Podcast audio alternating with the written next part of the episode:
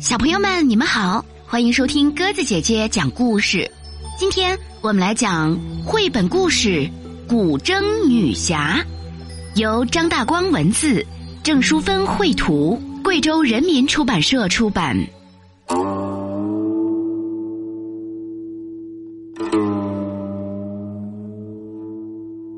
古时候有一个很厉害、很厉害的女侠，他的身上背着一把古筝和一支宝剑。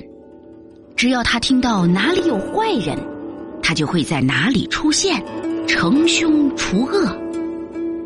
小偷看到他的宝剑都会吓得跌倒，强盗听到他的古筝都会赶快逃跑。因此，民间流传了一首童谣。古筝女侠功夫好，坏人看到赶紧跑。可是，每次打败了坏人之后，大家正想感谢她，古筝女侠就会悄悄的离去。原来，看到坏人做的坏事，总是让古筝女侠难过。她不希望让大家看到她的眼泪，因此，在古筝女侠心里一直有一个愿望。希望自己能看到世界上最美的东西，让自己不再心情不好。所以，他曾经在清晨的高山上弹古筝，发现云雾飘渺的高山真美。但是，这好像并不是最美的东西。他也曾经在黄昏的溪水旁弹古筝，发现柔和温暖的夕阳。真美，可是，这好像也不是最美的东西。他也曾经在夜晚的竹林里弹古筝，发现皎洁清澈的月光真美。可是，古筝女侠一直没有找到世界上最美的东西。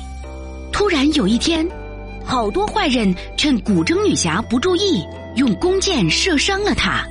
古筝女侠好不容易逃到一个村子里躲了起来，那些坏蛋竟然也想欺负那个村子里面的人们。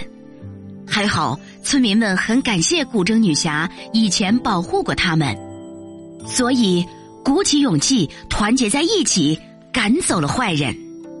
村民们轮流照顾古筝女侠，让她慢慢恢复了健康和强壮。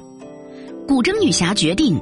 重新踏上旅程，村民们都来了，送给他很多东西，很多小朋友还流下了眼泪。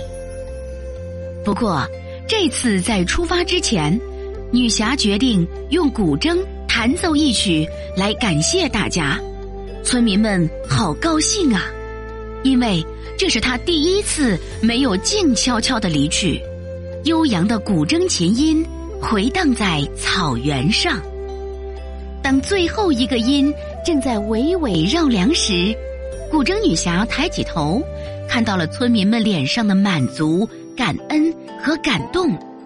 她不禁感叹：“这个画面真美。”终于，古筝女侠知道，悠远的高山、清澈的河水和美丽的竹林里，缺少的是什么啦？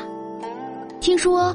古筝女侠打败坏蛋之后，再也不会悄悄的走了，她会留下来，用她的古筝弹奏美丽的音乐，和大家一起开心的唱歌跳舞。她也总会告诉大家，世界上最美的东西，就是感恩幸福的笑容啊。